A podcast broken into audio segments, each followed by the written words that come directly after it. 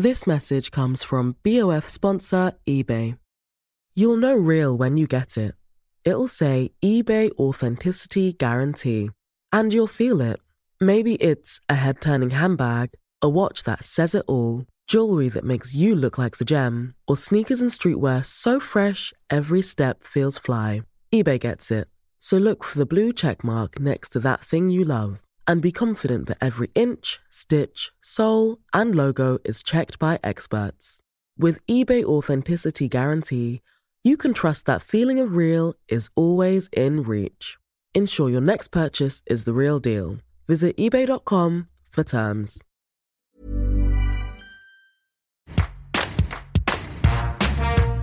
Les plantes et le sexe, quelle longue histoire puisque les plantes, elles ont au moins 470 millions d'années, quand notre espèce d'humain Homo sapiens est apparue il y a environ 300 000 ans. Ces plantes, en 470 millions d'années, elles ont évolué, leur mode de reproduction lentement perfectionné. Ces plantes, ce sont des championnes de l'adaptation à de nouveaux milieux, mais aussi en devenant partenaires avec de nombreux animaux dont les pollinisateurs, la plus connue, c'est l'abeille. Entre volupté végétale, excentricité organique, orgie florale, du prix, il y a bien mille et une histoires à raconter sur les plantes et leur sexualité. C'est ce que décrit et illustre Joanne Anton, artiste, illustratrice belge, passionnée de botanique. Elle est l'autrice de Sexus Botanicus aux éditions Artaud. Et dans cet épisode de Tout s'explique, elle va nous décrire cette sexualité flamboyante des plantes. Première question, pourquoi la sexualité est-elle essentielle aux plantes? Sans la sexualité, notre planète serait vraiment difficile à se représenter parce qu'il y aurait très très peu d'espèces. C'est grâce à la rencontre des cellules euh, reproductrices mâles et femelles, les gamètes donc, qui fusionnent pour donner naissance à une descendance, que la vie a produit des êtres de plus en plus euh, diversifiés, euh, au patrimoine génétique euh, renouvelé et unique à chaque rencontre. La sexualité, elle est propre aux animaux et aux plantes. Les bactéries, elles n'ont pas de sexualité. Elles fonctionnent un peu par clonage. Et il faut savoir que les plantes aussi, elles pratiquent le clonage. Donc, au contraire de nous, elles sont pas obligées de passer par la sexualité pour se perpétuer.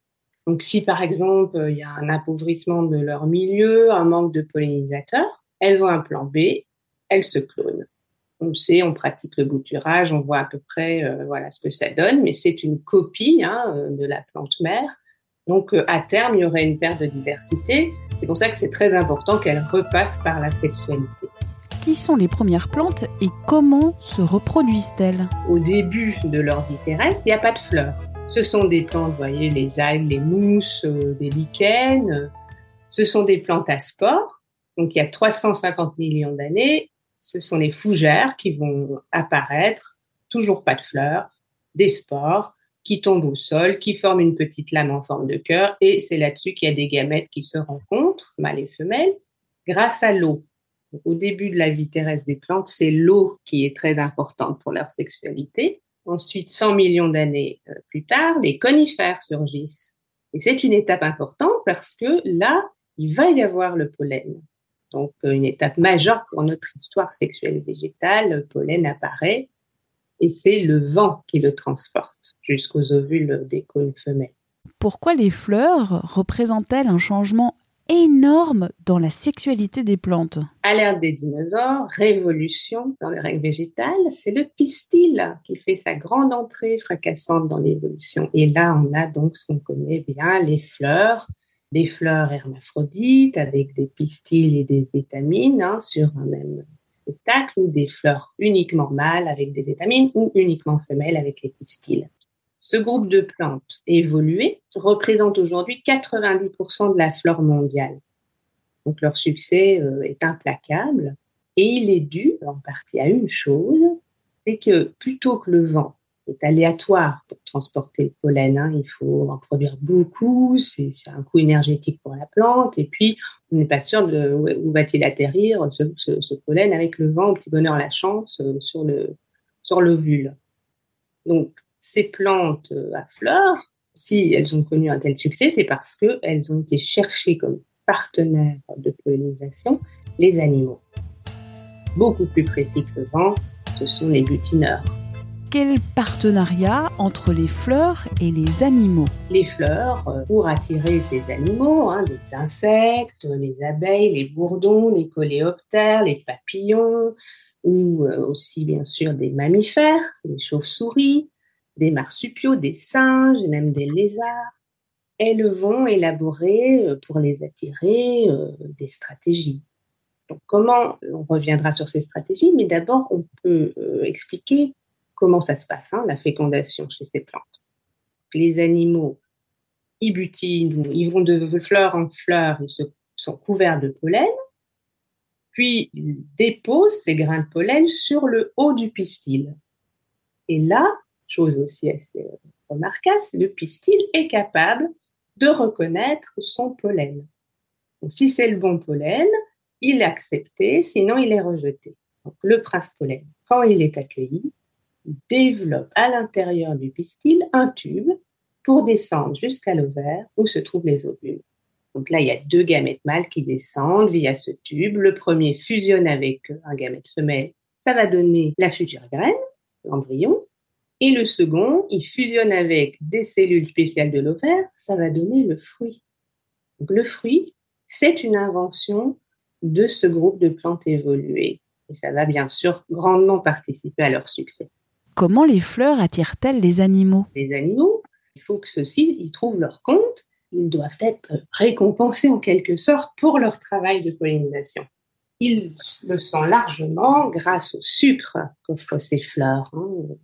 Et au fil du temps, le végétal s'est adapté aux besoins nutritifs et reproductifs même des animaux, s'est mis à produire du nectar, des huiles florales, à attirer les animaux par des odeurs, euh, des couleurs euh, et même des formes étranges.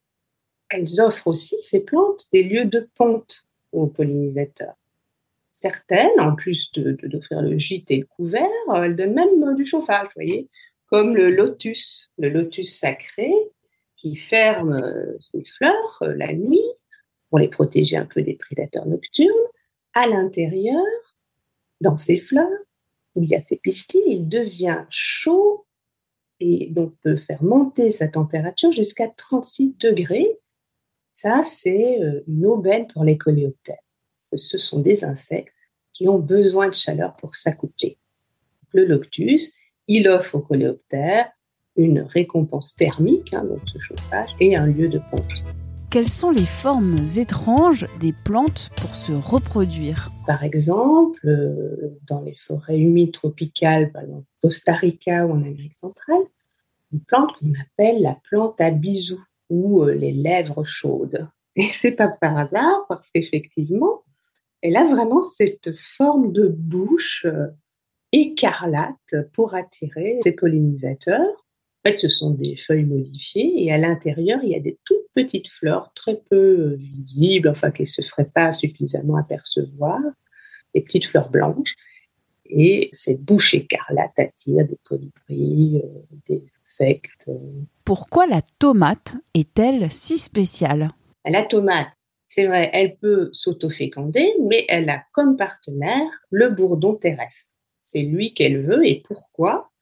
Parce que le bourdon terrestre, il peut battre des ailes extrêmement vite, sans battement d'ailes par seconde, et donc il crée une vibration que la fleur de la tomate apprécie, puisque c'est à cette condition qu'elle s'ouvre.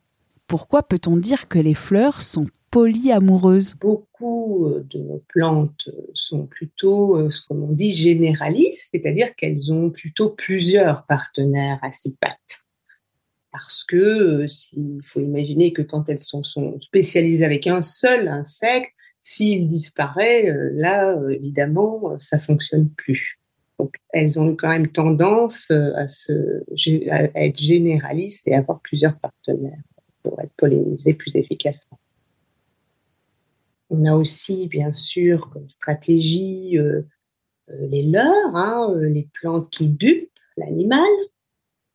Donc, euh, je pense à une orchidée euh, marteau. Je dis elle rend marteau d'ailleurs.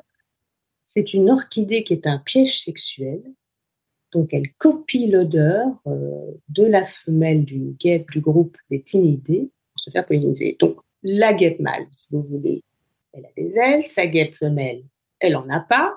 Donc, la guêpe femelle, elle sort de son souterrain, là, de son nid.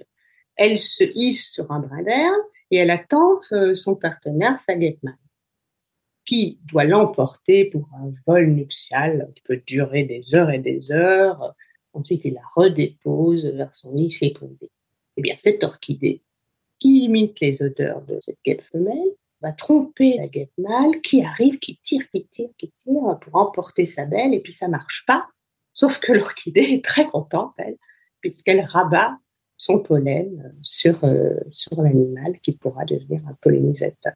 Les pollinisateurs se retrouvent-ils seulement sur la terre ferme? Alors on sait aussi euh, on le sait, mais pas depuis très longtemps, qu'il y a des, pollinisateurs euh, dans le milieu marin. Donc, il n'y en a pas que sur Terre, et c'est une découverte récente quand on a étudié les herbes à tortues. Hein. ce sont des herbiers euh, euh, qui sont dans les Caraïbes, dans les fonds sablonneux peu profonds, et, eux, ces herbiers, ils attirent des crustacés, des vers anélides, des vers, les vers annélides, ça s'appelle, qui jouent les abeilles. Donc on pense qu'il y, il y aura d'autres découvertes sur des animaux marins qui servent de pollinisateurs aussi. Les plantes, on l'a dit, ce sont des championnes de l'adaptation. Comment certaines de ces plantes se sont-elles adaptées au feu? Celles qui vivent dans le bush australien, où les feux sont nombreux, par exemple, il y a ce que j'ai appelé les amours incendiaires du Black Boy. Ça ressemble un peu à un palmier, c'est une xanthorée. Et son astuce pour résister au feu, c'est de cramer le plus vite possible. Comme ça, un manteau de cendre se forme et le végétal qui produit une résine va être protégé par ce manteau qui deviendra collant. Donc l'intérieur de la plante sera épargné par le feu. Et on sait aussi que le feu avance la floraison de plusieurs mois. Autre astuce de, cette plante, c'est que ses graines euh, au sol vont germer vers le bas grâce à une racine hein, spéciale. Comme ça, elles s'enfoncent un peu et euh, lorsqu'il y a un nouveau départ de feu, elles sont un peu protégées. Comment pourrait-on résumer la sexualité des plantes? Elles illustrent le fait que le végétal se montre tout à fait innovant, surprenant dans, dans son milieu à chaque fois et que la sexualité des plantes est très créative et assez inédite, hein, parce qu'en fait, euh, les plantes sont les, seuls êtres à convier comme ça les éléments, l'eau, le vent, le feu et les animaux pour fêter la rencontre des sexes. Merci d'avoir écouté cet épisode de Tout s'explique, un podcast d'Anne-Laetitia Béraud pour 20 minutes. S'il vous a plu, n'hésitez pas à le partager sur les réseaux sociaux, à en parler autour de vous, à vous abonner, à l'évaluer aussi sur votre plateforme ou appli d'écoute préférée comme Spotify, Deezer, Podcast Addict, Apple Podcast ou encore Google Podcast. À très vite et d'ici là, bonne écoute des podcasts de 20 minutes comme L'été dans vos oreilles.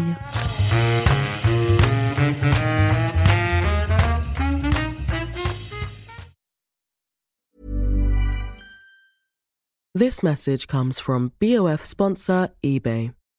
You'll know real when you get it. It'll say eBay Authenticity Guarantee. And you'll feel it. Maybe it's a head turning handbag, a watch that says it all, jewelry that makes you look like the gem, or sneakers and streetwear so fresh every step feels fly. eBay gets it. So look for the blue check mark next to that thing you love and be confident that every inch, stitch, sole, and logo is checked by experts. With eBay Authenticity Guarantee, you can trust that feeling of real is always in reach. Ensure your next purchase is the real deal. Visit eBay.com for terms.